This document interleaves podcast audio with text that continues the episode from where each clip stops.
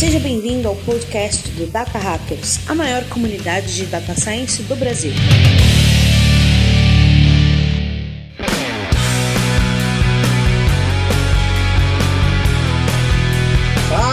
Hackers! Sejam muito bem-vindos a mais um episódio do nosso podcast. Eu sou Paulo Vasconcelos e hoje, galera, o papo é sobre processos seletivos. Sim, você vai saber e receber algumas dicas sobre como é o processo seletivo para a vaga de ciências de dados, engenharia de dados, quanto pedir de salário, como é que é uma entrevista, que perguntas são feitas. Isso e muito mais você vai aprender nesse papo de hoje aqui. E é claro que eles dois não podem faltar aqui do meu lado. A minha direita está aí, Alan Sene. Fala pessoal, ó, currículo com foto e de mais de duas páginas, nem olhe.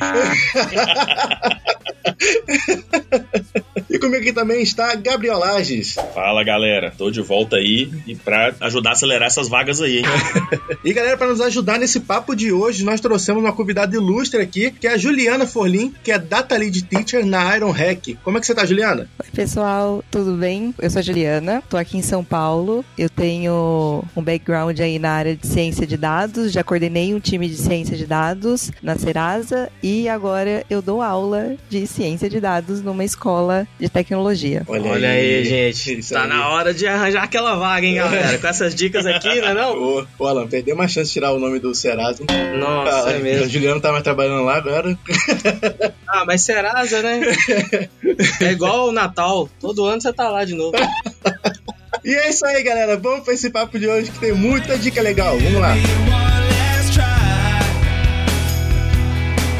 E galera, antes de começar o episódio de hoje, a gente vem aqui falar rapidinho para vocês sobre a, a Lura Cursos Online, que está patrocinando o episódio de hoje. Para quem não conhece, a Lura é a maior plataforma de cursos de tecnologia e negócios digitais no Brasil, que está aí há vários anos, ela juntamente com a Kaelon, que está mais de 15 anos no mercado de ensino, ensinando cursos de tecnologia. E recentemente eles criaram as formações de Data Science e Machine Learning. Fala um pouquinho pra gente lá sobre como é a formação de Machine Learning da Lura. Bom, Paulo, então a Lura está com mais essa novidade aí, né? Que é uma formação na área de Machine Learning. E a a formação é muito interessante, porque vai desde o básico, ensinando Scikit-learn, né? Uhum. O sklearn aí, que é uma das livres mais usadas em Python para machine learning. Exato. E passa por toda a teoria de modelos supervisionados e não supervisionados, associando sempre a parte teórica com a prática, né? Exato. Que é uma característica dos cursos deles aí. E depois ensina um pouco de NLP, Deep Learning e, por fim, vai te mostrar como validar e otimizar modelos no seu dia a dia aí. Olha que beleza. E, como sempre, na formação da Alura, você precisa entregar um projeto prático no final, que é aquele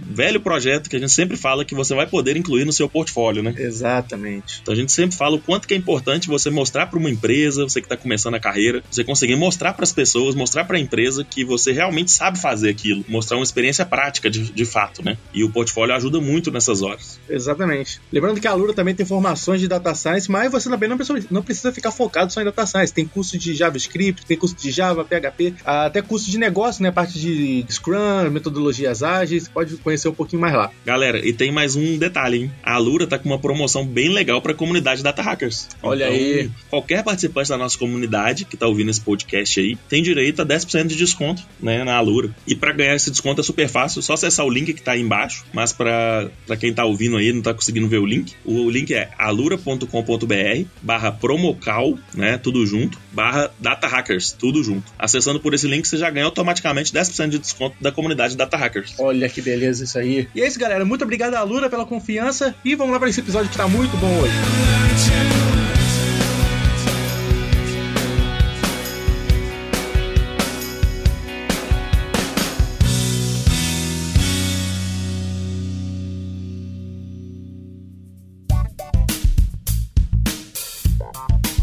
Galera, o que eu acho legal desse papo aqui de hoje é que todos nós aqui, que tá participando desse episódio, já estivemos nos dois lados da parte do processo seletivo. Uhum. Certo? Desde como um candidato, candidatando a uma vaga, desde como uma pessoa que recrutou. Então acho que ser, esse papo vai ser bem bacana que a gente vai poder mostrar essas duas visões, né? Tipo, o que, o que o candidato espera e o que o recrutador espera também, né? E eu quero começar esse papo de hoje perguntando como é que vocês se preparam para um processo seletivo. Como é que vocês pesquisam sobre a empresa, se se candidatam ativamente, passivamente, como, como é que vocês fazem? É, acho que vou começar. Que vou começar pela, pela Juliana. Juliana, como é que Juliana você faz? que acabou de trocar de emprego aí. Pois tá é. Na cabeça dela. É, pois é. Como é que foi, Juliana? Eu fui convidada, na verdade, para dar aula nessa última vaga que eu entrei na Iron Hack. Eu já estava pensando nisso há algum tempo, que eu estava participando de alguns eventos na área de tecnologia como voluntária. Então eu ensinava principalmente even- eventos para mulheres. Aqui em São Paulo a gente tem o- alguns coletivos hackers que ensina é, mulheres programar. Legal. E eu já estava bem ativa no LinkedIn e nessa parte de educação muito interessada. E aí eu recebi esse convite para entrar para o processo seletivo de professora na Iron Hack. E assim, eu nunca imaginei que eu receberia um convite para ser professora assim, sem, sem correr atrás. Porque na minha cabeça eu tinha que primeiro fazer um, um mestrado, entrar para a área acadêmica, para depois dar aula, né? E eu nunca tinha pensado que existem esse- essa- essas escolas que estão bem mais voltadas para o mercado de tra- trabalho e não para área acadêmica. Então, eu fui convidada para participar do processo. E, bom, contando um pouquinho sobre o processo, foi conversas de questão de interesse, se eu tinha interesse em dar aula, se eu já tinha uma experiência em dar aula. E depois eu tive que fazer uma aula teste. Então, eu tive que preparar uma aula e dar uma aula para um pessoal é, lá na escola. Então, esse foi o processo seletivo mais é, diferente, assim, que eu participei, porque geralmente o que eu já tinha feito na vida eram, eram conversas técnicas ou de personalidade, é, um soft skills, ou mesmo uma prova técnica executada, né? Exatamente. Que é o padrãozão, né? É o padrão, o mais, o mais comum, né? Ah, esse de professor aí de data science vai começar a sair mais, né, galera? Cada vez mais, né, cara? As Sim. faculdades estão loucas, as pós-graduações, procurando professor em data science, É. É. porque a, o movimento tá aumentando muito, assim, a demanda tá aumentando cada vez Sim. mais, né? E pra quem gosta de educação, é um prato cheio, né, cara? Esse, esse, esse, Pô, esse tipo de ensinar o que, né? que você gosta de fazer. Exato, é legal é. demais. Eu, co- eu compartilho do, do, do- do- com a Juliana sobre esse gosto por educação também, que é algo que eu gosto muito de, de fazer. E não é só ensinar, é aprender, é aprender muito, muito todos os dias. Eu, eu tô passando por, um, por uma experiência, assim, de, acho que muito aprendizado, mais do que qualquer outra, outra empresa que eu trabalhei. Obviamente, eu aprendi bastante, mas um aprendizado tão rápido, assim, é, é tá sendo incrível mesmo. Exatamente. Pra- e pra quem quer aprender mais rápido, a Juliana deu uma dica aí, né? É, seguir ela no LinkedIn, ela posta muito Sim, conteúdo não, massa. É, muito É massa. verdade. Exatamente. É, só coisa.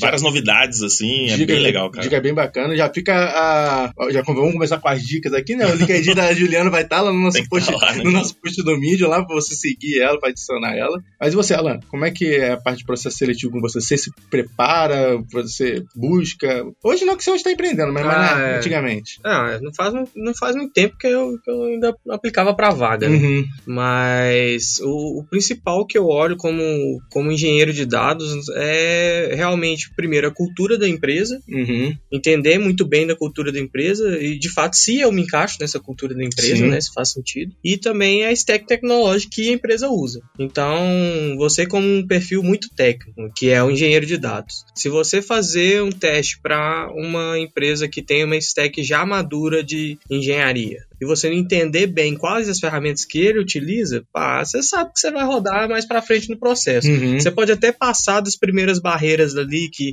normalmente é análise de currículo, um primeiro bate-papo. Mas na hora que chega o primeiro teste técnico, ou às vezes até o segundo, segunda parte técnica, normalmente é uma entrevista, pode ser um pair-programming, Uhum. ou pode ser um case, alguma coisa de arquitetura assim, você não vai conseguir fazer. Então, acho que você procurar bem o fit, assim, tanto cultural, né? Porque mesmo que se você quiser entrar numa, numa empresa que não faz parte da sua cultura, eles vão identificar isso e você não vai passar Aham. no, no processo. E também da parte técnica, se você não tiver capaz naquela, nasquelas tecnologias, naquelas skills técnicas que são requeridas pela vaga, nem adianta se aplicar. Exato. É, o processo seletivo não é só a, pra- a parte técnica que você já passou, né, cara? É. A- a- já tive muita experiência de, recruta, de parte de recrutamento, onde a gente eliminou o candidato na parte de cultura, na entrevista, na entrevista de cultura, sim, sabe? sim. Tem até um ponto mais atrás ainda, que, eu, que, eu, que é outra dica que eu dou pra todo mundo que tá ouvindo aí, é você saber exatamente o que, que aquela vaga que você tá aplicando faz, É, né? Sim. Então Uhum. eu vejo muito isso, cara. Eu vou entrevistar engenheiro de dados, o cara não tem ideia da diferença que tem de um cientista de dados para um engenheiro de dados, por exemplo. já Uhum. tá errado. E aí na entrevista o ca- o cara já começa a se embolar, começa a falar que o sonho dele é trabalhar como cientista de dados e a vaga é de engenheiro de dados. Então não tem como É. eu contratar esse cara porque ele vai estar no lugar errado, sabe? Uhum. Então isso gera muita frustração nos candidatos, mas isso é uma das coisas que eu já percebi. Que antes de candidatar uma vaga, estuda sobre a vaga, tenta entender o que, que essa vaga faz. Muitas empresas já divulgam isso, né? Já falam o que, que, a- Uhum. que, que, que, que, que essa vaga faz. Ou tenta pesquisar pessoas que trabalham nessa mesma posição na empresa para tentar entender se o que ele faz é realmente o, tá alinhado com as suas expectativas, com seus objetivos e tudo mais. Eu acho que isso aí já é um primeiro passo, assim. É, essa Sim. ideia de trocar uma ideia com alguém que já trabalha, de Sim. preferência no time ainda que tá recrutando, se você conseguir saber qual é esse time, é Exatamente. ideal, cara, é ideal. É isso Exa-. Porque você vai saber quais skills que ele tá procurando e o que, que ele faz no dia a dia mesmo. Você vai falar, não, beleza, eu consigo fazer isso aí, eu quero fazer isso aí. Exatamente. E fica o jabá do Data Hackers aí, né? Muito provavelmente você vai encontrar alguém do time dessa empresa lá no Data Hackers. que Tem gente no Brasil inteiro exato. lá, cara. Exatamente. É. Lá. Fala uma empresa aí agora. Ah, Itaú? Não, tô falando pro ouvinte lá. Ah, tá. Essa aí mesmo que você pensou. Ela tá no Data Hack. Muito bom. E tal, tá lá também. Itaú tá, também tá. É, e esse, esse- essa questão de o que é cada posição, o que faz, as pessoas confundem muito. E eu achava que era. Não sei, depois de ter contato assim, com pessoas que estão querendo entrar na área, que são meus alunos, eu percebi que eles realmente não sabem diferença entre analista de dados, cientista de dados, engenheiro de dados, BI. Obviamente, elas algumas coisas se misturam entre analista de dados, cientista de dados, estatístico, BI, mas engenheiro de dados e cientista de dados tem, tem uma, uma separação bem clara aí que a, a gente tem muito na cabeça, né? Mas as pessoas realmente eles não entendem essa divisão. E eles confundem muito. E quando você tenta explicar alguma coisa, as pessoas que não têm conhecimento, principalmente no mercado de trabalho, ou é muito jovem, ou tá querendo entrar agora nesse, nesse mercado voltado para dados, eles realmente têm que estudar e se aprofundar nessas diferenças porque não é trivial e não é claro para as pessoas isso. Pra gente fica muito mais claro porque a gente tá no dia a dia ali, mas as pessoas não entendem. É verdade. isso aí. Não. E eu lembro até que no meu início de carreira, cara, eu já fui, fui em entrevista sem saber direito o que, que a vaga fazia, sabe? Sim. Uhum. Então eu tive que quebrar a cara pra entender que não, que não, não ia funcionar dessa forma, né? Uhum. Então fica a dica aí pra quem tá, tá Tem passando gente por que isso. sai disparando currículo, né? Metralhadora de currículo, Nossa é. senhora. Mas assim, eu acho que esse trabalho também não é, tipo assim, esse peso não é só pro candidato, por quê? Eu acho que o candidato também tem que fazer o, o- o exercício de, cara, por que que essa empresa, principalmente isso acontece quando a empresa tá começando um time de dados. Tipo, por que que essa empresa tá precisando de um cientista de dados, assim? É, Logo, o primeiro funcionário que eles querem é o cientista de dados. Por quê? Ele não precisa de um engenheiro de dados antes, não. Ele não precisa de um trabalho de BI básico antes, É. antes disso. ah, isso aí é uma ideia boa. Então, assim, eu acho que pra você que tá começando a carreira agora, busque vagas de júnior ou de estágio Sim. em empresas que já tenham essa visão madura, Sim. né? Isso aí. É que quando você é júnior, o, o mínimo que você vai querer é aprender com os sêniors. É, Certo? O mínimo que você vai ter é um ambiente onde, onde fomenta o aprendizado, né? E tem um outro problema que, mesmo se você passar nessa vaga, né, que não tá muito alinhada com, su- com sua expectativa, ou com seus objetivos, com o que você tá buscando, ou que a empresa não tá preparada para te receber, pode ter um problema lá na frente de você não ter o que fazer lá dentro, né? A gente já falou Exatamente. disso aqui no podcast, teve outros entrevistados que foram trabalhar na empresa como cientistas de dados e a empresa não tinha é, projetos de ciência de dados, não tinha estrutura, não tinha uma planilha pro cara não tinha planilha nem nada.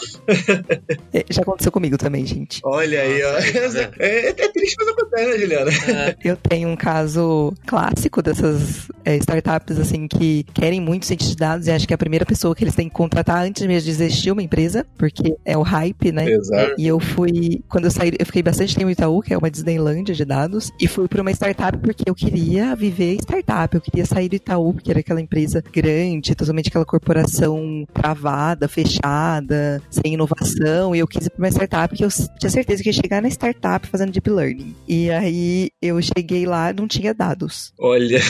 não. Realmente não tinha o que eu fazer, assim. Eles precisavam de um desenvolvedor. Nem era de um engenheiro de dados. Era um desenvolvedor que fazia onboard de clientes em cadastro, assim. Nossa, olha aí. Caramba. Aí fica todo mundo chateado, né? O cara entra, não é aquilo que ele tem que fazer, a empresa contrata, o cara não vai fazer aquilo que, que ela espera Exato. que faça. Ô, Juliana, que dica que você dá pra. é, Que aprendizado você tirou disso e que dica que você dá pra as pessoas não terem um- um- uma situação parecida como essa? Isso que vocês falaram de é, olhar se a equipe tá madura é uma primeira coisa, assim, que hoje eu fico bem atenta, porque quando me falam assim, ah, a gente tá montando uma área a gente está criando a área. Aí a, a, primeira pessoa da área, que é a pessoa que está te entrevistando, é uma pessoa que nunca mexeu com ciência de dados, ou seja, é, um, é uma posição de gestão que não tem conhecimento dessa área, e ele está querendo contratar uma pessoa para botar a mão na massa do que ele não sabe, né? Uhum, é. Então é essa que eu fujo muito, estamos criando uma área, eu fujo. eu gosto bastante de conversar com a pessoa e ter uma, uma liderança técnica forte também, então eu gosto de conversar com o líder e ver que a pessoa entende o que eu faço, porque muitos, muitas pessoas em posições de liderança hoje para ciência de dados, eles não nunca fizeram nada disso e ficam praticamente você fica meio que sem um suporte ali de liderança técnica. E isso eu acho que as pessoas têm que ver tem que entrevistar quem está te entrevistando também. Exato. É com certeza, cara. Direcionamento é essencial, né, cara, uhum. em projetos de dados. Sim, e, bom, é isso e não acreditar muito no, nas job descriptions do LinkedIn ou de qualquer coisa que é, é bastante ilusão e eles vão vender, assim, tudo aconteceu comigo sempre, assim, eles vão vender uma coisa muito mais bonita que é na prática. Então, tenham isso em mente, assim, não se não desistam porque eles te venderam uma coisa inteligente artificial e você chega lá, você vai fazer regressão logística. É, é, é, exatamente. Porque eles não sabem implementar, não, não tem uma infraestrutura para implementar um negócio tão complexo. Mas assim, é, tem em mente que o que é vendido é sempre talvez algo assim, até utópico para a pessoa que está vendendo. Se, talvez ela quer chegar lá, mas não ainda não é assim. Então não se não desanimem no, na primeira semana ou no primeiro mês, assim, isso é tenham, tenham fé que, obviamente, se for se for um negócio horrível, né, antes de entrar, façam isso, né, de é, sentir ali se tem uma, uma coisa mais consolidada, uma equipe mais formada e uma pessoa que você consiga enxergar como líder técnico, além de um gestor de pessoas. Uhum, exatamente. Ô, Juliana, a, a, a, gente nunca vai ver aquela job description assim, né? Precisamos de cientista de dados porque tá mais ou menos aqui. É. é. Não tá muito bom, não. Tem que ficar 90% do tempo organizando. É. Você nunca tá na, na job description, né? Porque precisamos de um cientista de dados porque tá foda mexer com planilha. Muito bom, galera. Ah, lembrando que outra dica também, cara, Glassdoor tá aí, né? O Glassdoor que é que o Love Monday que agora é Glassdoor, né, que foi comprado pelo Glassdoor há um tempo. Lá você consegue ver tipo avaliações que a empresa tem, né, dos próprios, dos uhum. próprios funcionários atuais e os antigos. Uhum. E às vezes é um bom norte para você entender, né, como é que é essa, como é que é essa empresa.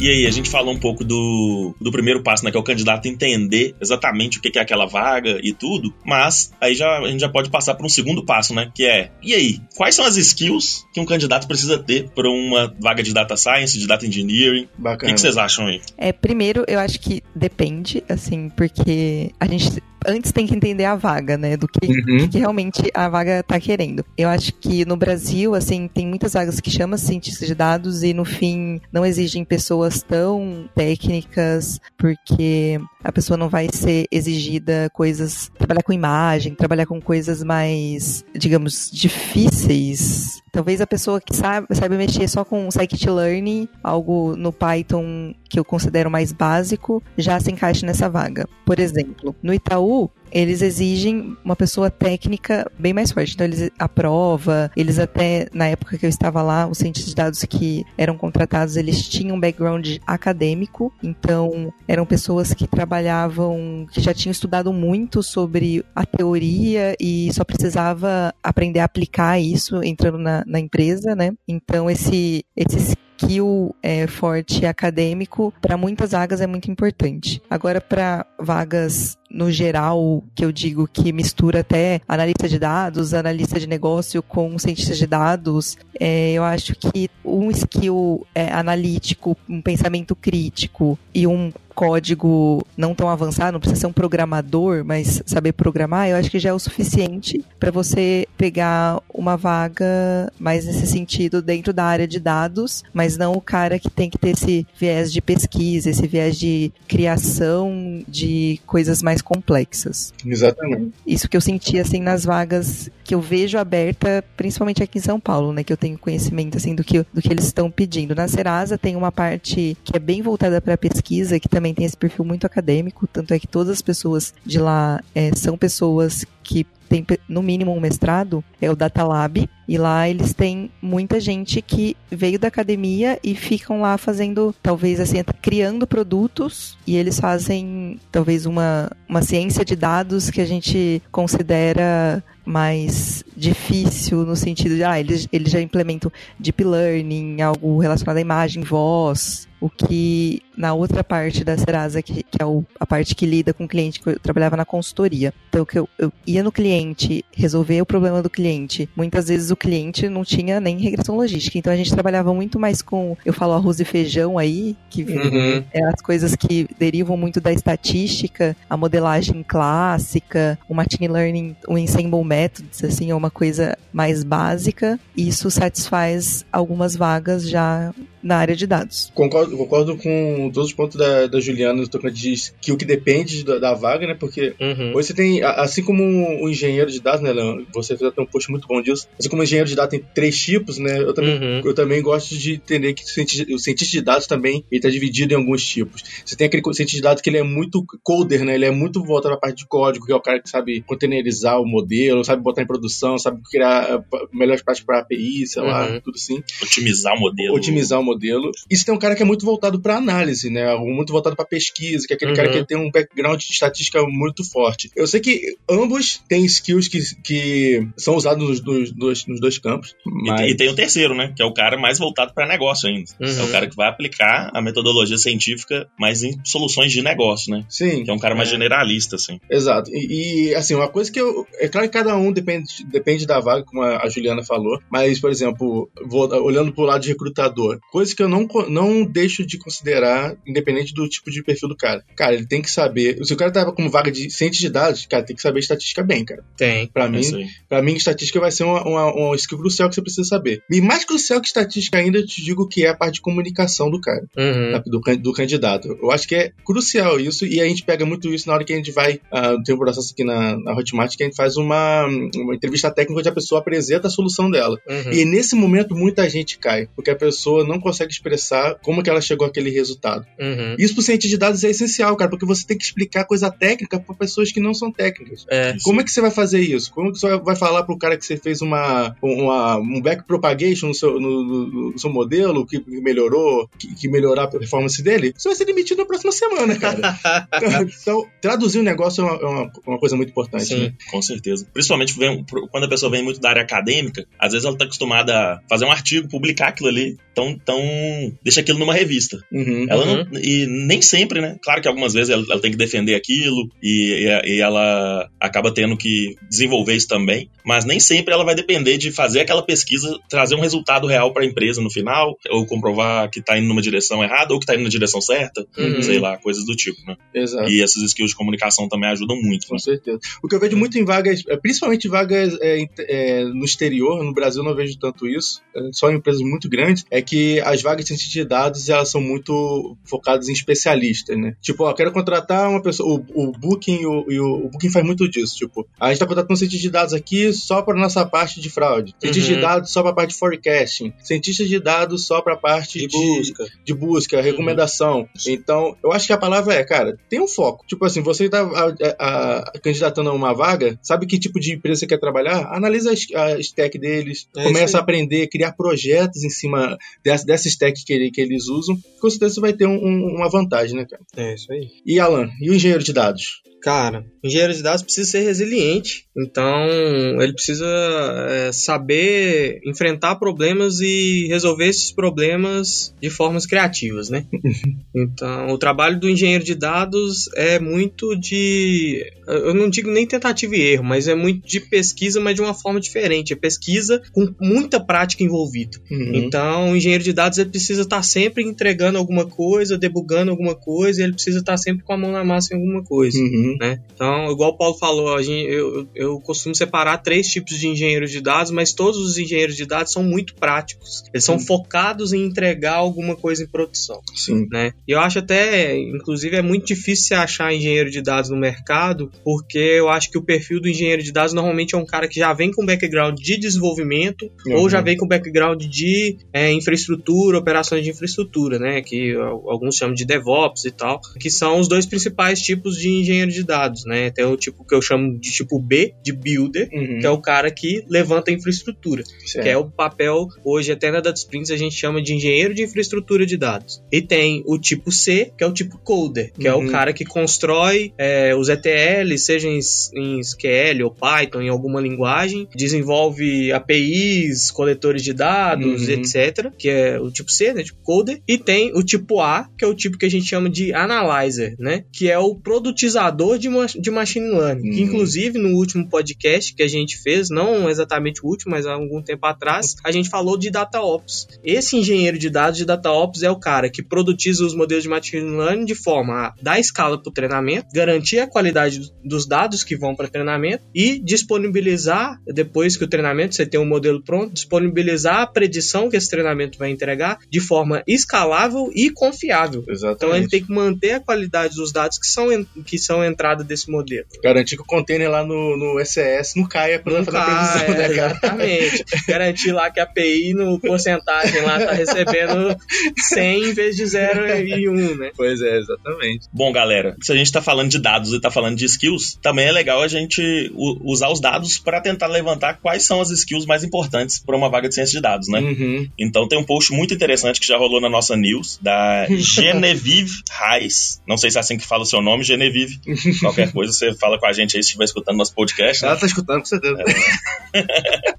Mas olha que interessante, ela fez um estudo que ela levantou mais de 100 vagas né, das principais empresas que contratam cientistas de dados nos Estados Unidos e Canadá. E ela fez um estudo de NLP tentando levantar quais eram as skills mais, é, mais buscadas nessas vagas, né? Que os aí. recrutadores mais Uhum. iam atrás. E ela quebrou em três grupos: skills de modelagem e estatística, skills de data engineering e programação, e skills de comunicação e Olha de conhecimento do negócio. Aham. Então tá muito alinhado com o que a gente tem falado aqui. E das skills que ela, que ela levantou no final foi modelagem estatística e otimização de modelos na parte de modelagem. Na parte da- de data engineering, é muito aquela questão de trabalhar com bases de dados e conseguir fazer o pipeline de dados, operacionalizar os dados aí. Sim. E na parte de comunicação foi retirar insights dos dados, então conseguir transformar suas análises em conclusões para o negócio, né? Mentorar e ensinar pessoas júnior Olha, isso Eu aí. achei muito interessante Isso aí isso é aqui. muito bom. e comunicação em geral. Então, basicamente, tudo que a gente tinha falado, a gente acabou não falando tanto aqui do mentorar, né? Aham. Mas a Juliana tá aí pra falar o resto do podcast inteiro pra gente. Exatamente.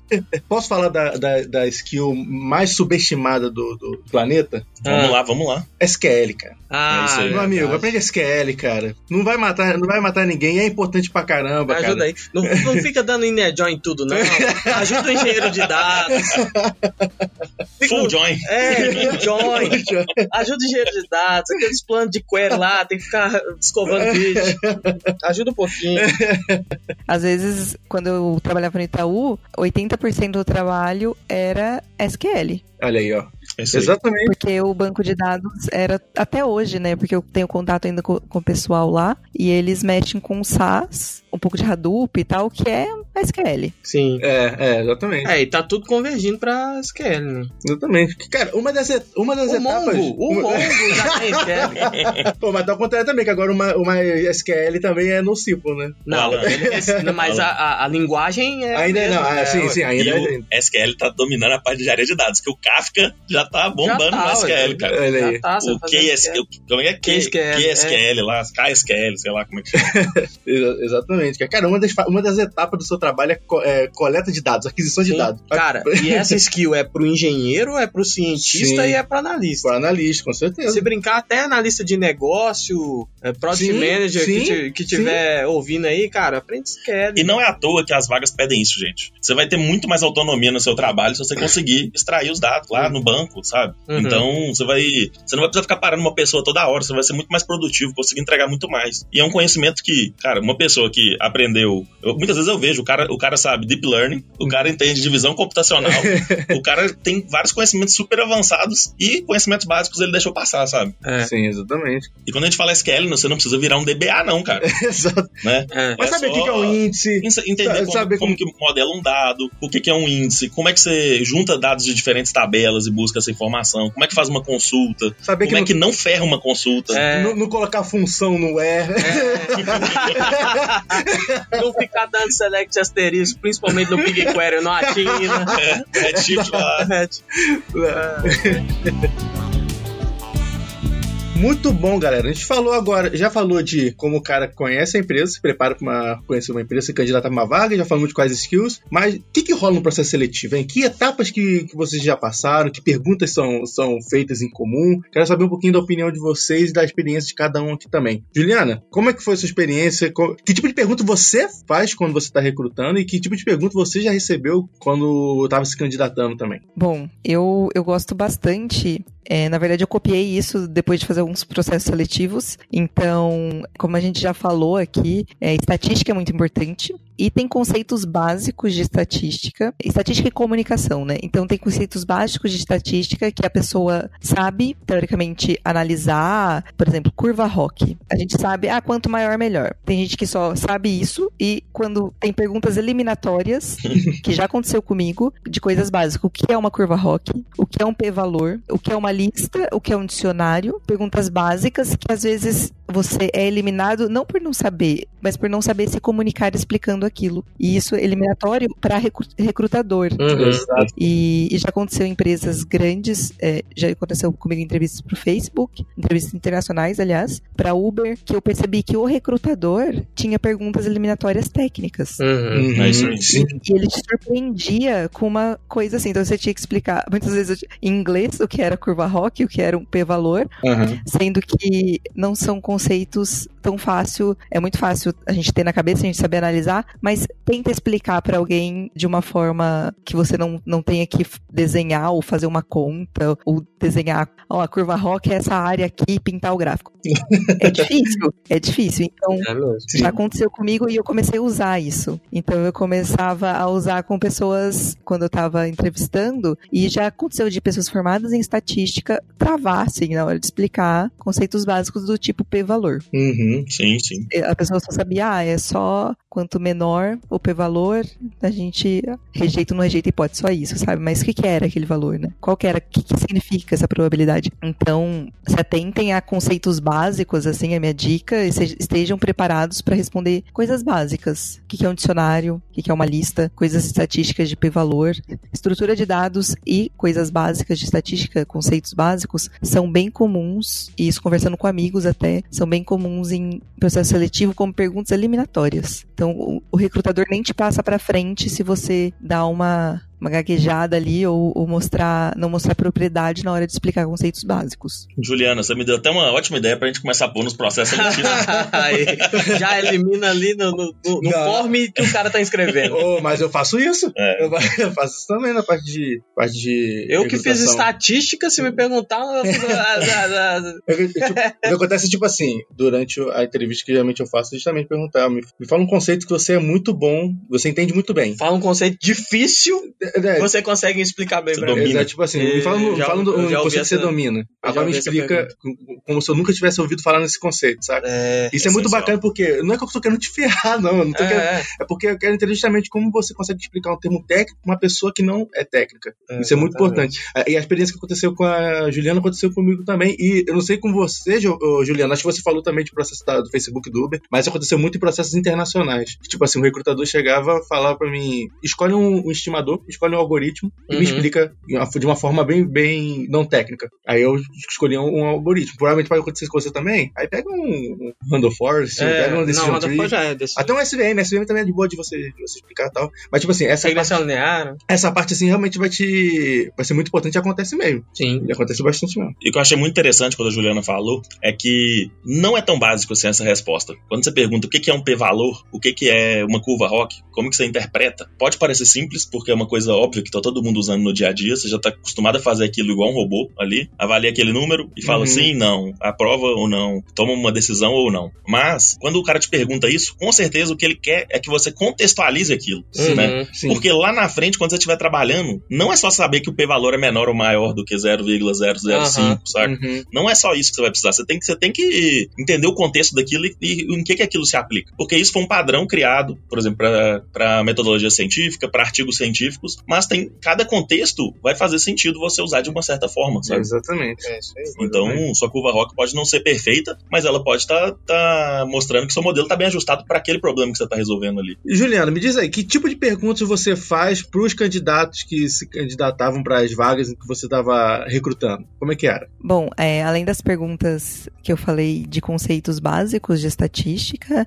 é, eu gostava bastante de testar alguns soft skills, até porque a gente sempre direciona para o objetivo da nossa área e quando eu fiz mais entrevistas na vida foi quando eu estava numa área de consultoria na Serasa e a gente tinha muita muita interação com o cliente externo. Então a gente tinha que testar muito o quanto a pessoa tinha um jogo de cintura, uma desenvoltura para comunicar com o cliente externo, conversar desde o sentido técnico até o sentido de business mesmo. Então eu gostava bastante de testar esse tipo de soft skill assim que, o, que a pessoa tinha de apresentação, de comunicação. Então eu fazia perguntas de o quanto a pessoa gostava, né, desse tipo de posição, se a pessoa gostava de interações com outras áreas, e entender o background da pessoa também era muito importante. Se é uma pessoa muito que tem um background muito técnico, assim, de só ficar na frente do computador programando e analisando, a gente ter, tenderia a não descartar a pessoa, mas passar ela para outra área que não tinha mais a ver com a parte não tanto de interação com seres humanos, mas com o computador, né? E isso, isso era bem importante né, na, quando eu entrevistava as pessoas. E background, obviamente, quando dependendo da posição, né? Geralmente para a parte de consultoria eram pessoas que já tinham uma vivência aí na área, então é, o tipo de projeto que a pessoa tinha participado e esses essas perguntas que são comuns, assim, ah, desafios, como a pessoa resolveu um problema, ver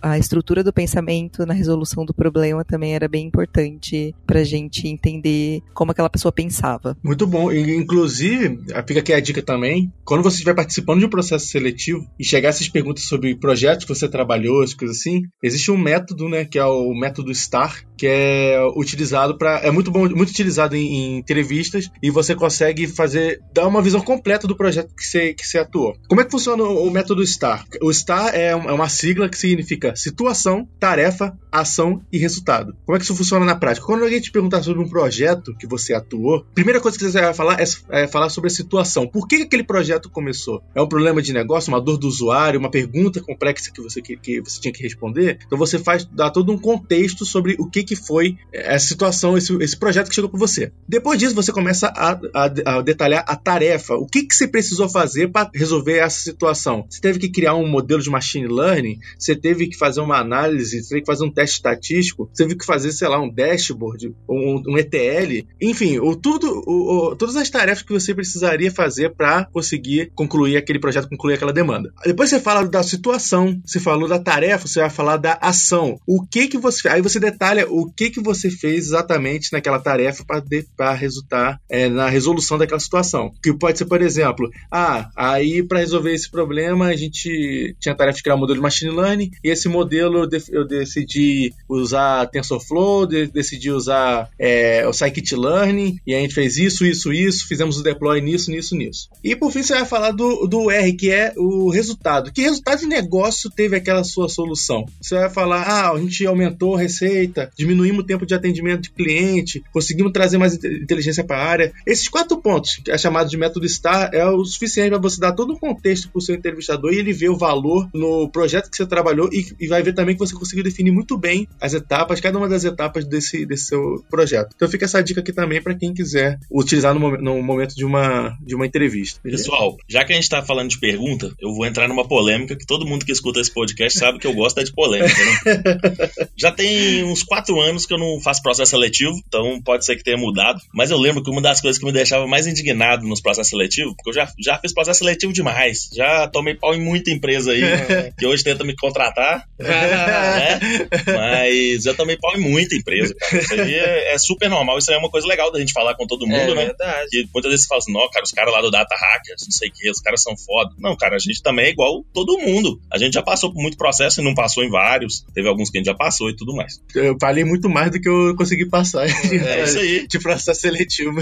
Inclusive, eu acho que um processo seletivo é um, é um aprendizado muito legal também, que você, que você começa a ver vários pontos fracos seus ainda, Uhum. vários Exato. pontos pra você desenvolver e tudo. Exatamente. Mas tinha uma maldita pergunta nos processos na época que eu fazia, que era muito moda, cara. Já sei. Que, que Era as animal você seria? da Google. Era perguntas- Eram umas perguntas malucas que a Google inventou na época. Era mais ou menos assim. Chegava o cara e falava assim: pensa no maior iceberg da, da Antártida. Quantos, Ah, quantos pinguins de cabeça pra baixo cabe lá? É, é. Eram umas coisas desse tipo. Quanto, Ai, quantas bolinhas de ping-pong cabe no Fiat Uno? É, é, Como que você faz pra, se você não tem gasolina, tem uma bicicleta só pra- que tem três rodas, tem que chegar não sei aonde? E eram umas perguntas que eu não conseguia ver muito sentido. Depois eu até li que a Google parou de usar isso porque eles fizeram um estudo que viram que as pessoas que iam melhor nessas perguntas eram os piores funcionários da Google. eu tava te testando lá, viu? Mas e aí? Alguém aí já passou por isso também? Isso ainda acontece hoje em dia? Como é que vocês veem isso? Cara, graças a Deus eu nunca passei por isso. Cara, de pergunta assim, desse. Pergunta subjetiva demais, né? É, não Nesse tô ponto. lembrando muito não, de pegadinha assim. É. não. Já teve alguma, Juliana? Bom, eu, eu tive no começo, quando eu comecei a fazer entrevista no Itaú mesmo, me perguntaram coisas assim, sabe? Quantas pessoas desce pra Santos num dia de feriado? Quantos carros? É, umas coisas assim, já me perguntaram, mas eu acho que caiu mesmo de moda, porque foi bem quando eu tava é, entrando no mercado de trabalho, olha que já faz uns 10 anos. Ex- exatamente. Viu, galera? Vocês deram sorte, viu? É, a, a juventude de hoje tá, tá, muito, tá muito tranquila. Isso. E eu achava ruim do cara me perguntar qual que era a diferença de uma linked list e de uma array list. É isso. Não, a, a- eu falei zoando aqui a do Laje, mas um, um conheci- uma conhecida minha já teve essa pergunta, que é, se você fosse um animal, qual animal seria? Ah, não. Essa aí é mais polêmica ainda. Nossa mas eu não quero arrumar briga com todo o RH do Brasil, né, cara? Era desenha uma árvore. Desenho uma árvore, é. É quase a pergunta do Moisés, né? Não consegue, né? É. o cara, meu pai, me, meu pai me conta essa história. Ele falou que ele desenhou uma árvore, aí o cara criticou ele porque meu pai não fez o chão da árvore, saca? ele falou que a árvore do meu pai tava voando, tava tendo furacão, coisa assim, velho. Eu lembro disso até hoje.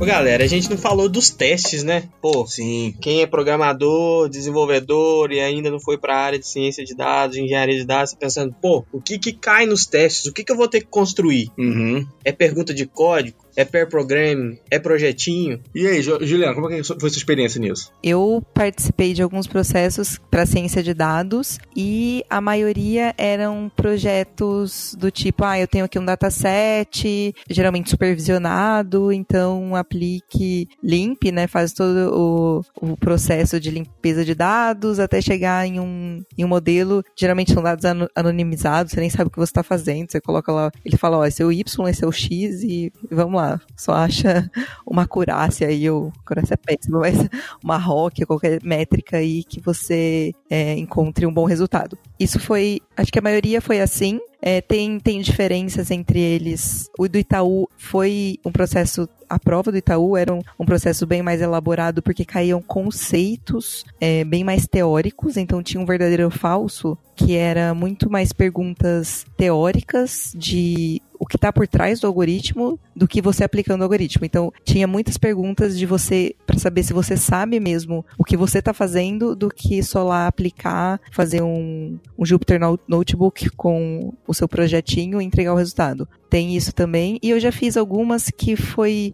que não, não tinha nada a ver com dados, assim, ele, ele pegava, ah, eu tenho aqui uma uma sequência que é um, um password. Você tem que fazer um código que quebra esse, essa senha. Ah, eu já vi esse teste. Nossa, pra isso é cientista louco, de dados. Cara, eu, eu, eu juro pra você, eu participei de um processo que tinha isso e eu falei, foda-se, não vou fazer essa merda, É, não. nossa, desanima. É quase um desafio me né, desanimou velho? demais. Eu falei, cara, tu vai trabalhar na NSA, cara? Cara, tem um teste que a gente descobriu recentemente dos caras lá do Nubank de DevOps. Cara, é muito doido o teste. Na aplicação, pra você enviar o currículo, eles mandam um link, que esse link tá quebrado e fala assim: resolva esse problema. Aí cai no API. Aí a API retorna, sei lá, 500, É. né? Aí você vai ver a mensagem da API que tá retornando 500. Aí você tem um base 64. Uhum. Aí você, pô, você vai olhar, é um base 64, você vai decodificar o base 64, aí o base 64 te dá um outro link pra você baixar uma imagem Docker. Olha Aí só. você baixa a imagem Docker, sobe. Olha, olha eu contando todo o teste. do documento. foi, foi mal, galera. Você Aí, sobe a imagem Docker. Quem, quis- quem queria passar no teste da Nubank, aí, ó, escutou o podcast pra virar cientista de dados e já passou no teste da Nubank de quebra. isso aí é só pra DevOps, tá, galera? E, e esse é só pra enviar o currículo, hein? e a gente ficou, a gente ficou brincando lá na, na, na Data Sprints lá, vendo o teste. né? Uhum. E aí você sobe um container, aí parece o, o pinguim do Linux falando outra coisinha, que você descobre que é o que você tem que colocar na resposta, que é o que, que tava falhando. Caralho. Cara, muito Aparecia- legal, velho. É um aparecia o- desafio. Apareceu o Toad do Super Mario lá, precisa sair do castelo. É, é. o currículo saiu do castelo. Não, e o legal é que você pensa assim, putz, quando que esse negócio vai terminar, né? Uhum. E o cara tem que estar engajado pra fazer, tá né? Pra, engajado. pra mandar o currículo. Eu achei muito massa de uma forma de você eliminar os caras que, velho, ah, velho, tô só mandando currículo aqui, porque tem muita gente que faz isso. Sim, sim. Tirador de currículo. Sim, com certeza. É, eu acho que era isso mesmo. É, eu acho que de teste foi isso que eu fiz na vida. Ah, é, tem é, testes internacionais que eu já fiz também, que é live code. Ah, Que é você programando ou na lousa, ou você pode programar no computador, mas é você escrevendo código com uma pessoa te olhando e você falando o que você tá fazendo. É. Exatamente. o cara fala assim: Nossa, isso é pior. resolve esse problema, mas fala o que, que você tá pensando. Pois né? é, pois é. É legal pra caramba. E aí, foi de boa pra você? Eu não funciono. Quando alguém tá olhando me olhando. Cara, Eu, eu descobri que eu não programo sem o Google. Stack Overflow. Exatamente, melhor amigo É. da gente, o Stack Overflow. pior que é legal. Mas desses testes assim de live, pro- é, live programming, normalmente o instrutor, quando é um instrutor gente boa, ele vai te dando umas dicas, saca? Hum, Ele vai te dando, principalmente que normalmente isso envolve algoritmos, né? Aí ele vai te dando umas dicas, ah, mas você não lembra de tal algoritmo? O que, que você acha? Como que, ele, como que você implementaria ele? sim. Quando você trava, o cara tá vendo assim, ah, olha os limites do seu for. Às vezes o seu for tá. E normalmente esses caras têm um compilador no cérebro, né? Você vai escrevendo assim e o cara já. Mas é legal também esse tipo de teste. Foi legal a Juliana ter falado um pouco de testes anonimizados e tudo mais, onde que a pessoa que faz um teste sem saber direito o contexto, sem saber o que, que ela o que, que ela tá analisando de fato ali, e tá entregando um output de um modelo no final, né? Mas é, a gente teve uma experiência recente na Hotmart, que até foi, pra gente funcionou muito bem, que a gente tava usando muito teste anonimizado, e a gente via que muitas vezes, cara, o candidato tinha dificuldade pela, pelo teste estar anonimizado. Sim. E aí a gente mudava assim, sei lá, a gente põe um, um nome de variável que não tinha sentido nenhum, Uhum. Só que o cara conseguia interpretar, conseguia, sei lá, tipo assim, isso aqui tá falando de sorvete, aqui tá falando de Legal. banana. E aí o cara falava, não, sorvete é melhor que banana por causa disso, tal e É, tal. legal. E ia puxando outras skills dele, assim. Uhum. É, ajudou a gente a, entender os candidatos bem melhor do que quando a gente tava mandando os testes super anonimizados, assim. Sim, Então, Legal. pro nosso contexto, funcionou muito bem, assim. com certeza, funciona bastante. É, e, e Alan, como é que é o teste, de, a parte de engenharia de dados? A Juliana tava falando do live, do live code, né, ali. É. Mas você passou um processo parecido lá na, na Max na época. Sim. Né, que você... Não, o processo da Max eu já falei lá no primeiro episódio, galera, ouve lá. É, o processo da Max foi legal, foi uma sabatinada Isso. de é, um desenho de arquitetura. Inclusive, eu já passei por esse tipo de, de etapa em outros lugares também, inclusive no Nubank, em outras empresas de fora também. Eles faziam online para você desenhar uma arquitetura que faça sentido, né? Normalmente é a prova que eles chamam lá fora de System Design. Pô, na prova da, da Max foi legal, eles colocaram um monte de palavras lá que são arquiteturas, ferramentas, Tecnologia em geral. algoritmos, tecnologias, tinha algumas certas que eles já queriam usar ou eles estavam pensando em usar alguns conceitos e tinha algumas que eles adotavam e queriam mudar, É. né? E tinham pontos sobre você usar essas, essas, você tinha um mínimo que você tinha que cobrir dessas ferramentas Isso. e desenhar toda a arquitetura e todo mundo julgando essa arquitetura E explicar por que você tá usando explicando aquilo. por que, que você tá usando aquilo. É tipo assim, vamos meter um Hadoop aqui. Ah, por que você tá É, botando Hadoop? exatamente. Né? Foi- Exatamente. foi- Você não acha que isso, você não acha que isso vai custar caro demais para pro nosso pro, pro tamanho do problema? É, Sim. Então muitas vezes a pessoa acha que tem que fazer a arquitetura mais hypada, mais, a mais É. complexa possível. né? não, Exatamente. exatamente. E falar assim, o que, que você tiraria, o que, que você não aprova e tal. Mas isso é comum, Alan, em teste de engenharia de dados? Cara, é sim. Inclusive na Data Sprints a gente tá colocando cases, porque porque é um problema muito comum de consultoria. O Hum. cara te bombardeia com o que ele usa de arquitetura e quais problemas que ele está tendo. E você tem que lá na hora da consultoria, principalmente se você é um líder técnico ou um arquiteto, entender todos esses inputs e dar um mínimo de um input para o cara sentir a confiança no que, que você está falando. Uhum. Não só, e normalmente esse time tem um time é, é, você é sabatinado por um time técnico que entende não só muito bem do problema, mas às vezes tem uma vivência muito boa em engenharia. Então, normalmente os, os, os testes de é, engenharia de dados, é, muitas das vezes ele te dá um dataset muito grande, faz algumas perguntas que você consegue resolver com SQL simples, mas só que você tem que ter todo o trabalho de levantar esse dataset e responder essas perguntas Uhum. simples. É o que a gente faz em comum. Então tem o case, que é o desenho de arquitetura, esses aí, essas perguntas que você resolve com código, e para casos mais específicos aí a gente direciona. Então o cara precisa construir alguma arquitetura para fazer um throughput muito alto de dados em tempo real, né? Se a gente quer um cara que sabe streaming, Uhum. Ou a gente dá um modelo pro cara de machine learning e fala assim, ó, me entrega todos os scripts de provisionamento para eu colocar isso na nuvem. Uhum. Aí o cara faz e se vira. Bacana. A Juliana tava falando do caso do Live Code aí, eu lembrei de um teste que eu fiz pro exterior, pra uma grande empresa aí de streaming de música. Vocês devem saber qual que é. Aí o cara começou a falar do meu currículo, que achou legal, que eu mexi com streaming, que eu falei que tinha não sei quantos mil RPM no sistema que eu tinha colocado em produção, que eu sabia TFDF, sabia muito bom de muito bem de sistema de recomendação de texto, blá blá blá. Começou a encher minha bola. Aí ele perguntou no final assim: Ah, o que mais você tem pra acrescentar aí que você acha legal que eu poderia. ia ser legal de eu ficar sabendo? Eu falei, well, experimente isso, né? Aí ficou nisso na entrevista, o cara não chamou pra próxima, não. Cara, Porque Joel Santanês. nossa, Santana, cara. E eu, eu tava sem confiança de falar inglês, né? E eu fui muito breve em tudo que o cara me perguntou. E, galera, mais confiança aí e aprenda a falar inglês, tá? Galera, quero tocar agora naquele ponto aí que, né, é uma das partes mais importantes, não, não mais, mas talvez uma das mais importantes do processo seletivo, que é o salário. E aí, como é que a gente faz? Ah, é se não for pagar os 25 mil que a Record falou, eu nem começo a brincar.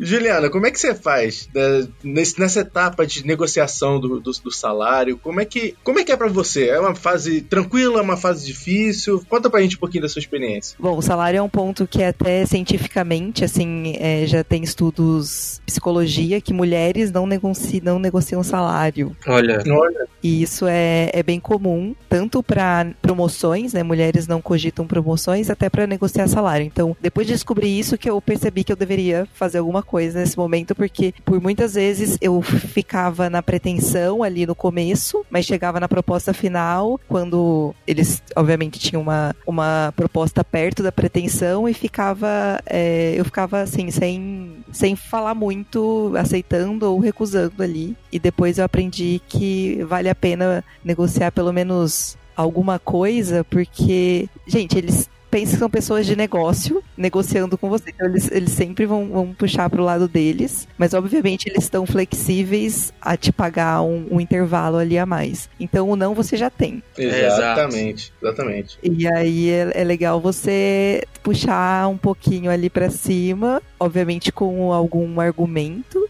que você tenha. Eu, eu gosto muito da abordagem de total cash. Quando você fala total cash, a pessoa já fala, ah, essa pessoa já entende um pouco mais, né? Porque ela tá falando total cash, então não tá falando o salário mensal. E aí tem diferenças também para quando a proposta é PJ ou SLT. Então, é, tenho em mente isso. E sempre falo em total cash, porque tem muito, muita empresa que tem variável, tem estoque, tem algumas coisas assim. O que que é o total cash, Juliana? É o salário anual. É muito comum fora do Brasil as pessoas nego negociarem um salário anual. O que, que é? Todo o seu salário mensal somado com talvez alguns benefícios e bônus. Ou participação no lucro, alguma coisa que você tenha a mais ali no final do ano. Então, e pensando em PJ e, e CLT, o total cash de PJ, você teria que considerar, se você for mudar de um CLT para PJ, coisas como benefício de 13 terceiro, férias, coisas desse tipo, que você tem que incluir nesse total cash PJ. É, então é, é isso que é o total cash. Então você falando ne- nessa linguagem assim, fica até mais fácil você saber quanto você ganha por ano, porque tem empresas que têm um bônus mais alto que te dá um salário mensal mais baixo. Então tem em mente que por ano você tem um montante que aí independe se divide por 12 ou te dá 80% dividido por 12 e depois um, um bônus. É, eu acho que o salário é assim. E negociem, mulheres principalmente negociem o salário. Eu acho que a gente tem o um poder de barganha hoje na nossa área muito forte, porque tá faltando gente. Então, gente, com certeza. Negociem o salário porque tá faltando gente. Eu sei que tem, tem um, um empreendedor aí que tá me ouvindo. Pague mais para Eu vou falar a verdade aqui.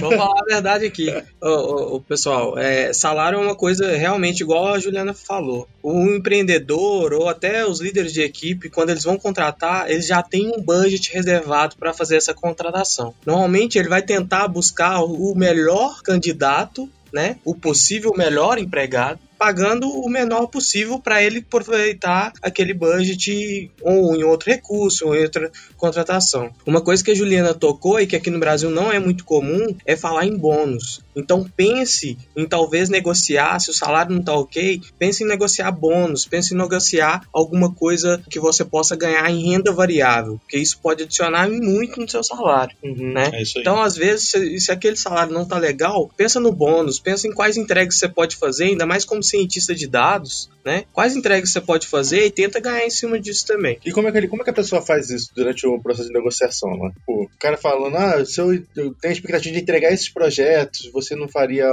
tal coisa? Como é que é isso? Pois é, eu acho assim, eu particularmente, como é, sou empreendedor de uma consultoria, eu acho que se o cara entrar com essa visão que é muito própria de consultor, de saber assim, cara, o meu serviço, ele vai ser cobrado na performance que eu vou entregar. Uhum. Eu acho que já até muda a visão que a gente tem do cara. Então, se o cara que pensa muito naquele fixo, naquele garantido, é, às vezes ele não tem visão de que ele pode entregar muito mais e ganhar não só um bônus que é em dinheiro, mas uma estoque, uma parte da empresa Sim. que no longo prazo vale muito, dependendo da empresa que ele está entrando. Se ele entrar numa startup que está em crescimento acelerado, o cara ganha um valor X de estoque. Se essa startup quadruplicar no ano, ou quintuplicar, ou crescer 10 vezes, que é muito comum em startups já, é, aqui no Brasil já, esse valor vai para 10x. Então o cara tem que ser esperto e não pensar igual o comum, o brasileiro comum pensa. Pensa não só naquela renda, naquele salário que tá, não só naqueles benefícios que você não vai utilizar, tá?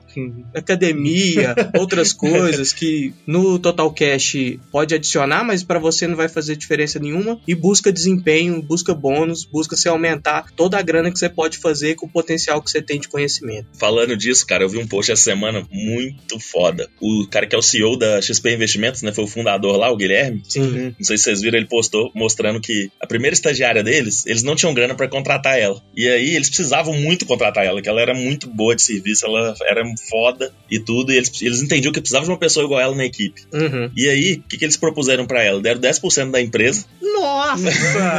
em troca dela jogar junto com eles. Caraca. Caramba. Nossa. Passaram alguns anos, né? Vou até conferir por quanto que a XP Investimentos foi vendida pro Itaú aqui. Ô, Léo, prepara o barulho da grana aí. aí. O caixa. É claro, gente, é claro que até o momento, do, do dia que ela era estagiária e ganhou 10% da empresa, até a XP ser vendida pro Itaú, provavelmente essa, essa, essas ações foram diluídas em várias etapas. Sim. Sim. Mas, fazendo uma conta de padaria aqui, foi vendida por 12 bilhões. foi avaliada em 12 bilhões. Ela foi de estagiária a Silvio Santos, cara. Mas assim, gente, é claro, não, não, é, não é assim que as coisas funcionam no mundo é, do negócio, né? É, Tem diluição, ela provavelmente tirou dinheiro muito antes e tudo mais. É uma brincadeira que a gente tá fazendo aqui. Mas isso é uma história real que tá lá no LinkedIn do Guilherme, lá, CEO da XP. Exatamente. É, eu sou totalmente diferente de vocês, assim, questão de salário, que eu sou muito ruim de negociação. É Olha aqui, eu sou o funcionário ruim. falando do lado do chefe de negociação. Eu vou pegar uma luva de ali. Calma aí, gente. eu sou muito ruim de negociar, cara. Tipo assim, o que eu faço, eu tenho algumas desculpas, Alan. Eu tenho umas desculpas assim que eu, que eu, ah. que eu uso. Se for uma vaga internacional, eu falo, ah, eu não sei como é que é. como é que é o custo de vida aí? É, as me faz uma oferta aí e tal. Mas, tipo assim, quando a empresa tá me procurando, aí eu já me sinto confiança o suficiente pra falar, cara, quanto que vocês estão oferecendo pra essa, pra essa vaga? Certo? Tipo, você, tá, se não me procuraram, vocês estão procurando uma pessoa com meu perfil, quanto, Uhum. qual o range que vocês estão procurando sim? Quando é de outra cidade, também usa essa mesma desculpa. Uhum. Ah, você ir pra São Paulo, não sei como é em São Paulo, É. sei lá o quê. E se eu não consigo fugir disso, eu falo basicamente o quanto que eu tô ganhando na oportunidade atual. Tento um pouquinho negociar o mínimo que eu consigo, assim, nesse, em cima de- de- do valor que eles oferecem de- na, quando a, a proposta chega. Mas, tipo assim, eu sei que não é uma coisa certa, porque Não é. tem que ter um, tem que se posicionar, cara. Acho que se você. É, tem estudos que comprovam, né? Tem estudos que mostram que um dos fatores que mais influencia no- numa pessoa chegar até altos salários é a negociação inicial de salário dela na empresa, sabe? É. Então, isso é um fator extremamente importante, provado através de dados aí. Olha aí. Minha visão também é um pouco diferente da de todo mundo aqui. Eu não sou um cara super ligado em dinheiro e eu acho que de que salário é uma das, das entregas que a empresa tem pra te oferecer. Eu sempre Uhum. pensei assim, eu já saí de empresa pra ganhar menos em outra empresa e não tenho vergonha É nenhuma de falar isso, porque Sim. fazia mais sentido pra mim. Eu entendia que aquilo estava mais alinhado com meus objetivos, ia me fazer alcançar, chegar onde eu sonhava e Sim, tudo mais. sim. Mas, então, eu, além do salário, é muito importante voltar no início do nosso podcast lá, mas entender, cara, o que, que essa empresa tem realmente para te oferecer? É um desafio real? Essa empresa tem potencial de ter um crescimento mesmo? Ou, ou é E ela trabalho vai- engessado todo Isso. dia para sempre aquela mesma coisa? E ela vai te proporcionar oportunidades de crescimento Isso que outras não vai, Perfeito. Opa, que outras não vão. que outros não vão. Perfeito. Outra coisa. E o aprendizado também. Que aprendizado que essa empresa pode te proporcionar? Porque, cara, a pessoa entra júnior numa empresa, é, eu prefiro entrar júnior com salário baixo e aprendendo pra caramba, e daqui a um Uhum. ano tá- tá- é, me considerar um, um cara pleno ou sênior daqui a alguns anos, do que entrar júnior com salário altíssimo e ficar júnior pro resto da vida, porque não tem, eu fico- vou ficar parado no tempo ali. Então, é muito importante entender essa troca, tá? De tipo assim, pô, qual que é o custo-benefício de estar atuando nessa empresa, de estar é, trabalhando ali e tudo mais. Mas claro, gente, salário é super importante. É, o que a gente é pago pra estar ali, né? O que faz a gente estar ali mesmo é a grana, a gente, todo mundo sabe disso. Você tem uma vida ali fora que você vai precisar de grana pra você aproveitar É, também. O boleto chega debaixo da porta todo mês, né, É. cara? Exatamente. Eu concordo também, eu, eu- já aconteceu comigo também. Essa, essa última vaga que eu fui, professor, gente, não ganha bem. É. E já aconteceu comigo de recusar empresas, e o que eu falo muito para as pessoas, empresas que têm a marca, né, empresas que têm o nome muito forte, mas que estavam tentando me levar para uma vaga que eu não me enxergava. Por exemplo, já recebi propostas para trabalhar na- nas mais desejadas aí de tecnologia, mas para fazer como se fosse dashboards e um suporte de dados para time de vendas. Gente, eu, eu não me vejo fazendo dashboards, não, nada contra quem faz dashboards, acho maravilhoso, que é super importante para a decisão do business, mas eu não gosto, não sei deixar bonito. Uhum, É um momento de carreira, né? E exatamente, e aí não, não adianta você se ligar, putz, eu quero trabalhar nessa empresa, não importa o trabalho que eu faça, assim, mas é, você, se você fizer isso, pense que você vai fazer todo dia uma coisa que você não gosta, que você não se enxerga. Isso eu acho que é um drive muito forte na hora de eu aceitar ou não uma proposta. E outra coisa também é o ambiente, né? Porque tem ambientes que, que são que não são o meu perfil e eu não quero estar inserida ali todos os dias. Então o ambiente também tem um peso muito forte. E muito mais, às vezes, que um ganho de talvez um, uma variação no salário que não vai fazer. Obviamente, dinheiro é muito importante, mas que não vai mudar a sua qualidade de vida. De você ganhar uma, uma variação X ali para estar num lugar que vai te proporcionar talvez uma qualidade de vida pior, um estresse maior, uma coisa que eu valorizo muito no trabalho que é o aprendizado, então uma estagnação de aprendizado, que eu acho isso horrível. Então eu, eu concordo com essa. Nossa, isso mata uma carreira em dados. Eu super concordo com essa parte de. Não, o salário é bom, mas não é tudo. Exatamente. É, isso Não, e foi muito legal, Juliano, falar de ambiente, né, cara? Com certeza. Isso aí também, eu sempre penso nisso. Hoje em dia, o, tra- o trabalhador brasileiro, mais ou menos, tem algumas, algumas áreas que é 40 horas semanais, tem algumas áreas que é 44 horas semanais. Quando você põe isso na sua vida, que você tá lá, sei lá, dos 20 anos até os 65, né? Agora com o novo governo aí, vai, ser, vai levar um pouco mais de tempo pra aposentar. É. 95, talvez. Pra que aposentar? Mas então você vai ficar lá, sei lá, 30, 40, 50 anos gastando no mínimo 8 horas do seu dia, fora o tempo que você gasta pra ir pro trabalho, pra se arrumar e Sim. tudo mais, pra estar num ambiente que não é legal, um ambiente tóxico, um ambiente talvez que é muito competitivo Exatamente. e as pessoas passam por cima umas das outras e não é colaborativo, sei lá. Então, Então, quanto vale você trocar um terço da sua vida útil, sei lá, da É. sua vida Uhum. profissional, né, por esse ambiente, né? Exato. Isso aí tem que fazer, tem que estar na conta, né, Você cara? passa mais tempo no trabalho do que em casa, né, cara? Então, ter um ambiente que, que seja saudável mentalmente, fisicamente pra você é muito importante. Galera, tem um problema que é muito recorrente, tá? Eu já entrevisto gente há um bom tempo e sempre volta na mesma coisa. Principalmente quando fala de recolocação para a área de data science. Hum, Então a gente sabe que tá na hype, a gente sabe que passa na Record lá, passa no Globo, no tem, tem data hacker dando uma entrevista no Globo Repórter. é verdade. Não, Manda isso aí.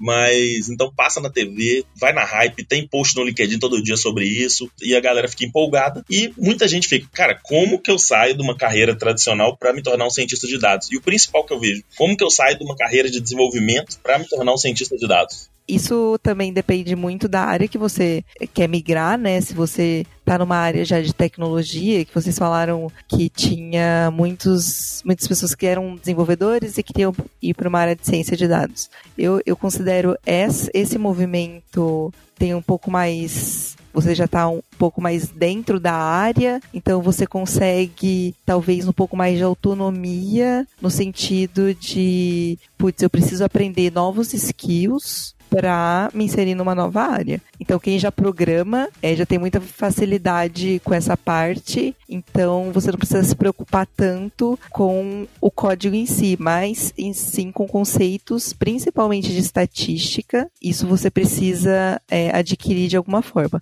E o que eu vejo, as pessoas têm bastante dificuldade quem programa de absorver conceitos de estatística. Eu acho que é mais fácil ensinar um estatístico programado que um programador estatística. Eu percebi isso já. Mas ao mesmo tempo, eu entendo uma pessoa que já está na área de tecnologia é mais autônomo no sentido de buscar conhecimentos, porque hoje a gente tem muito conhecimento online e gratuito. Então eu entendo que as pessoas têm muito mais autonomia em buscar esse conhecimento que tem disponível pra gente na internet. Essa é a minha opinião. Mas tem também migrações assim de áreas que estão muito distantes da área de dados. Uhum. Ou seja, pessoas que não programam e nem sabem estatística. Talvez pessoas que sabem um pouco de negócio, já trabalhou com algum tipo de é, visualização de dados, alguns insights com números, mas não tem a, a, parte forte de estatística e muito menos de programação. Essas pessoas talvez precisam de um, um guia mais próximo ali, uma pessoa para falar, olha, por onde você começa e onde você chega, né? Isso fazendo um merchan aqui, a gente, a gente faz muito na Aerohack, que é pegar essas pessoas que têm backgrounds, assim, totalmente diversos e que precisam desse guia, assim, de uma pessoa que direcione no aprendizado. Então, não basta fazer a pessoa, ah, tem esse link aqui, aprende aí, ou tem esse curso online aqui no Coursera, aprende aí. Você tem que fazer uma, junto com os alunos, fazer uma linha de pensamento, um programa de aprendizado para a pessoa se sentir segura que ela está aprendendo alguma coisa e que ela vai chegar a algum lugar. Muito legal, Juliana. E uma grande dor que eu vejo quando eu entrevisto essa, essa galera é o seguinte: o cara, às vezes ele é um desenvolvedor sênior, tá lá com seus 7, 8 anos de experiência. Pela entrevista eu sei que ele é um desenvolvedor sênior, saca? Uhum. Só que ele tá querendo migrar para a área de data science. Uhum. E muitas vezes ele não tem conhecimentos ainda que passam de um cientista de dados júnior, por exemplo, né? Uhum. Então, é muito importante a pessoa também tentar fazer esse movimento para ela se desenvolver, desenvolver as skills necessárias aí pro cargo.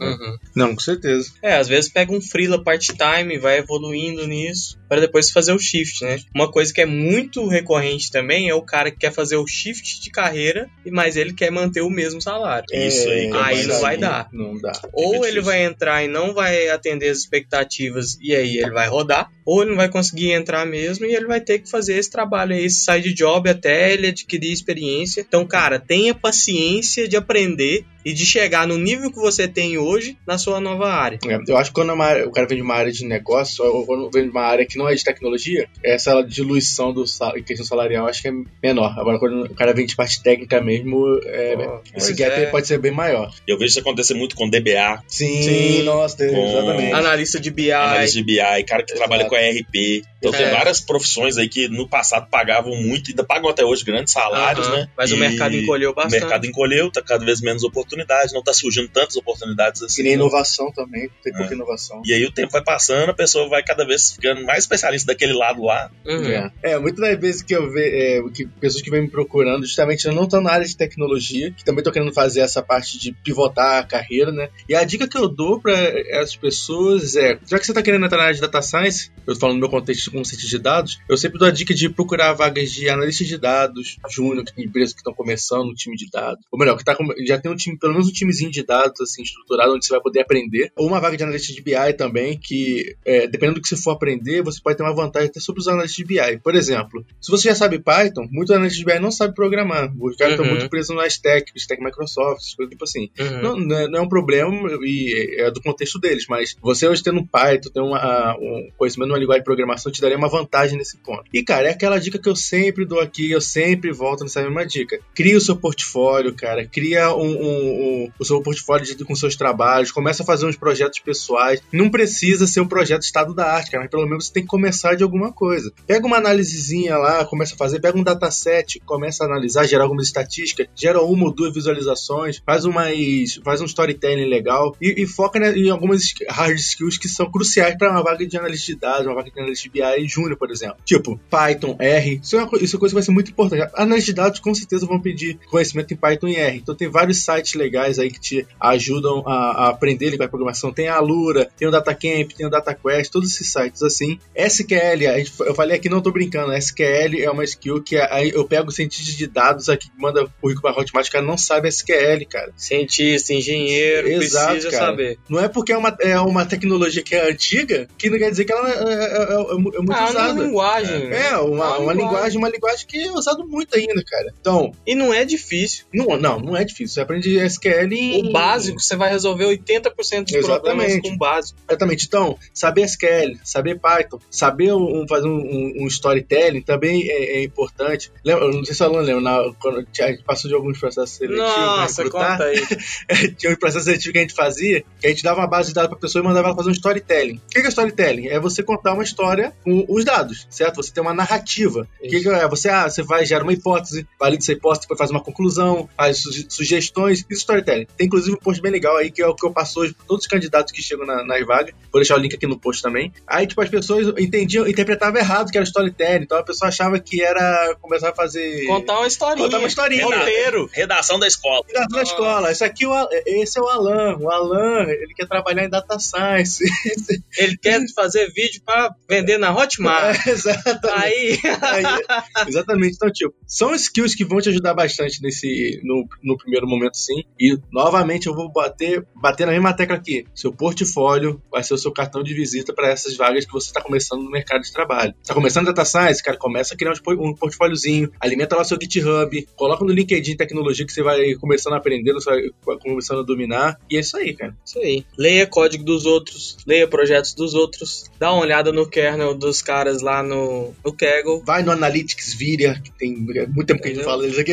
É, procura pessoas que fizeram alguma coisa e tenta se espelhar nas coisas que essas pessoas fizeram. E vai te ajudar nos projetos que você vai lançar por aí. Exatamente. E aí, outra dica que eu dou, se você está fazendo essa migração de carreira, mas não quer uma migração tão radical, você não quer sair da área de desenvolvimento para ir para se tornar um cientista de dados, por exemplo, ou se tornar um analista de dados, é uma dica que eu dou, e se você está querendo uma, uma mudança mais leve um pouco, você pode começar a trabalhar com desenvolvimento mais, mais focado em dados. Então, se, se você trabalha na área de front-end, você pode buscar projetos, buscar empresas, buscar oportunidades que lidam mais com a parte de visualização de dados, Sim. que tem aplicações que, que lidam mais com essa parte gráfica e tudo mais. Uhum. Se você está mais na parte de DevOps, você, vai, você pode buscar uma área que já tem um time de engenharia de dados mais preparado e tentar atuar junto com eles, tentar atuar, é, atuar nessa parte junto com o time e entender. E aí no, no dia a dia você vai entender o que eles estão fazendo, tentar dar uma força em, qual- em algum ponto lá que você, pode, que você pode usar o seu conhecimento para ajudar eles. Em troca, eles também vão te passar um conhecimento, e por aí vai. E para um back-end, para um DBA, para um analista de BI, para todos esses também você pode pensar num- numa mudança não tão radical, né? Isso aí, ir para um contexto que está mais focado em data science, está mais focado em análise de dados e, e buscar resultados de negócio com isso aí. Exatamente. Muito bom.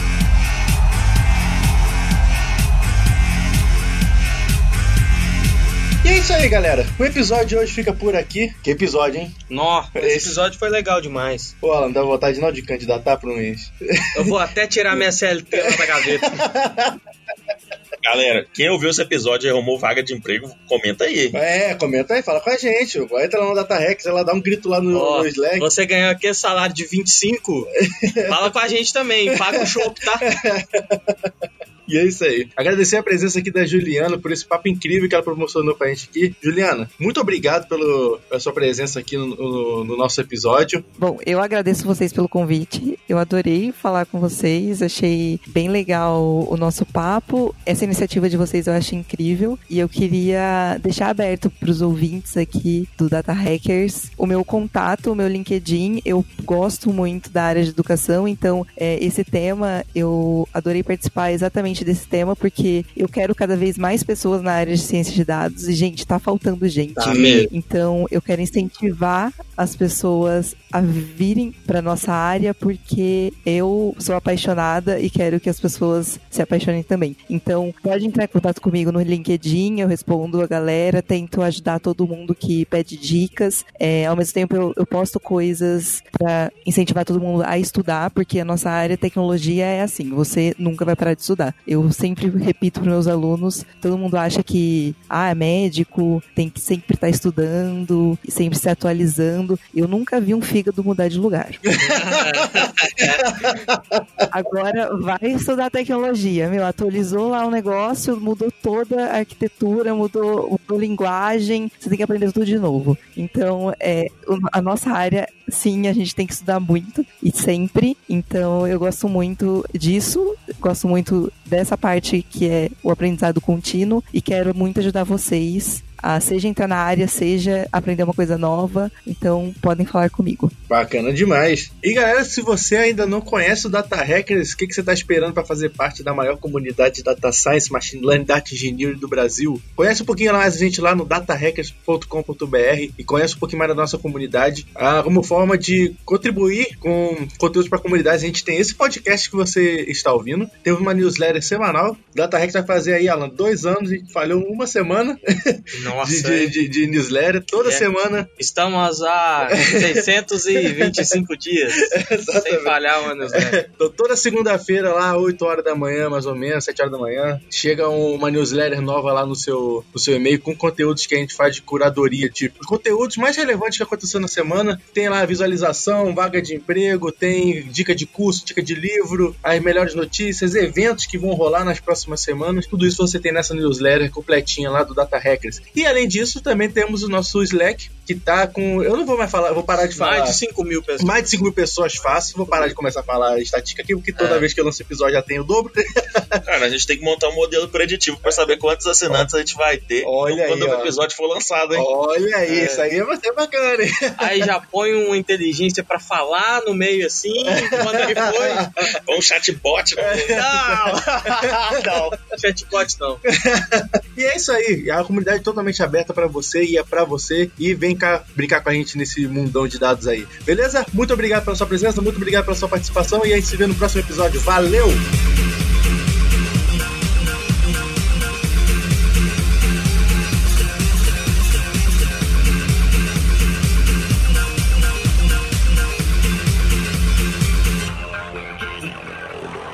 É, e não, não, se- não se abala, né, cara? Quando você pega um teste, um processo seletivo que você não passa nem da primeira, da primeira fase. Eu, assim, eu lembro que um teste que me deixou muito triste foi o da Book, uma vez que eu fiz. Eu- o teste da Book, o processo seletivo da Book, eles te mandam. Não sei como é que tá hoje, né? Mas eles, ma- eles, a primeira coisa que eles te mandavam era uma pergunta de negócio. Ah, Tinha assim, ó, tem, tem essa pergunta de negócio aqui, como é que você responderia? Aí eu mandei minha resposta. Nem da, per- nem da pergunta de negócio eu passei. Já que é easter egg, eu vou contar uma história minha aqui. Uma vez eu fiz um, um processo seletivo para um- uma grande empresa, uma grande montadora de carros que fica em Betim, ali, perto de Belo Horizonte. Mas eu sei que no final eu fui, eu fui selecionado entre os 10 do Brasil lá, para aquela posição. E aí os caras resolveram contar que era uma vaga para Polônia, não era para o Brasil a vaga. no final, né? Ah, sabe o que é? Por fim, eu, eu não passei também, então, então, tudo. Mas eu lembro de eu ligar pra minha mãe e falei, mãe, tenho uma boa e uma má notícia. Na última etapa de um processo seletivo bem foda no Brasil, só que eu teria que mudar pra Polônia. É. hackers aí da Polônia, depois conta pra gente se é legal aí. Exatamente.